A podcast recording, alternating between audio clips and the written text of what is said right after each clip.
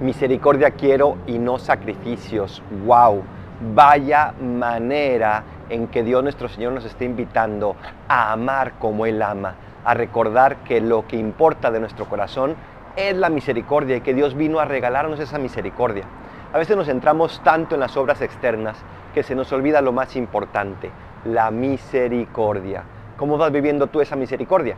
Ojalá que todos los días te acerques un poquito más a Dios y junto con Él puedas vivirlo como Él quiere que la vivamos. Soy el Paradolfo, recen por mí, yo rezo por ustedes. Bendiciones.